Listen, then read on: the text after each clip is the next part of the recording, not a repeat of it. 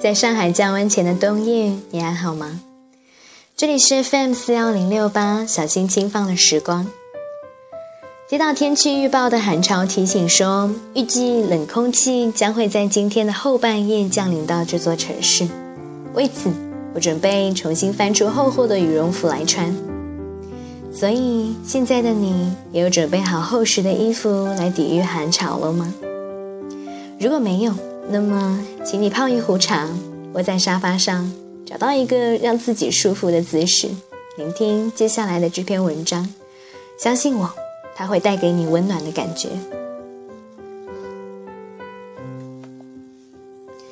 幸福是每一个微小愿望的达成。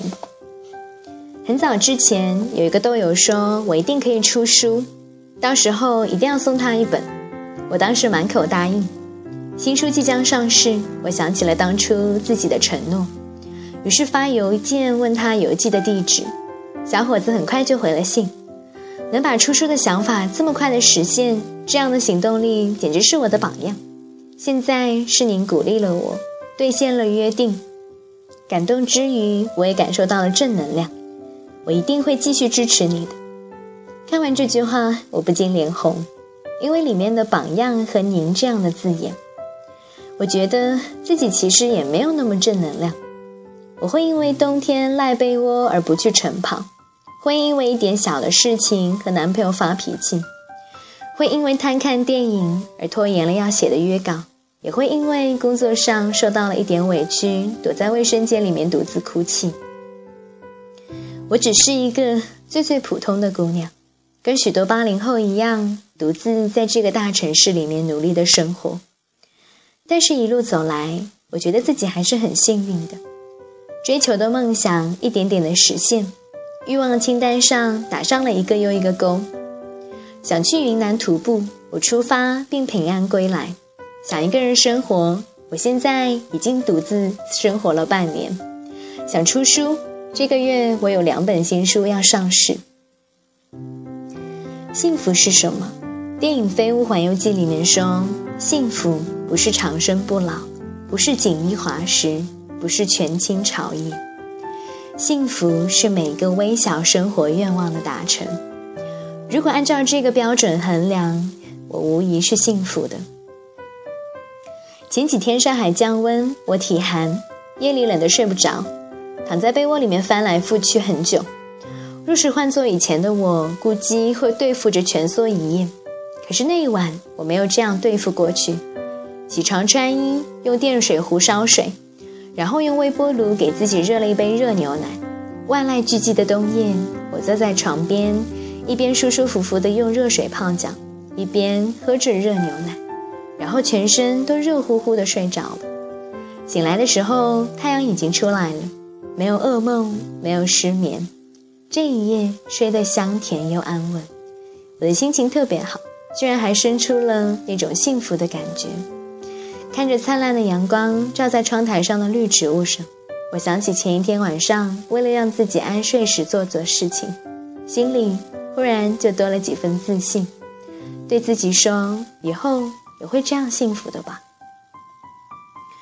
日本作家新井说过：“人之幸福，生命之充实，并不取决于物质环境的优劣。”而是取决于个人对自尊心的保持和对生活细节的关注。一个人生活也好，两个人生活也好，一家人生活也好，主要是看你怎样生活。只要是认真细心的过日子，生活始终会充满着惊喜，永远都是创作灵感的来源。幸福说到底是一种能力。没有幸福能力的人，无论在哪里和谁在一起都不会幸福；而拥有幸福能力的人，无论在哪里和谁在一起都能够幸福。三毛在撒哈拉那样荒蛮的地方，也能够用废弃的轮胎做一把漂亮的椅子，人人都争抢着去做它，这就是一种幸福的能力。这种能力能够让人热爱生活，充满了创造力。并获得改变。有朋友问我是如何写《慢慢来，一切都来得及》这本书的，我套用了 Stephen King 回答类似问题时的答案，一个字一个字的写。除了这个答案，还能有什么呢？我相信，就连普鲁斯特七大七大卷的《追忆似水年华》也是这样一个字一个字写出来的。这世间的事情大抵如此，人生道路从来就是这样一步步走出来的。每天努力一点点，慢慢的时间一长，你就会看到自己的改变和成长。只有出发，才有到达的可能。永远不出发，就永远无法梦想成真。如果你已经上路，我会高兴的为你喊一声加油。在梦想的路上，我又多了一个同伴，这会让我更有继续走下去的勇气。幸福是每一个微小生活愿望的达成，通过自己的行动，慢慢的一步一步的前进。当你实现的生活愿望越来越多的时候。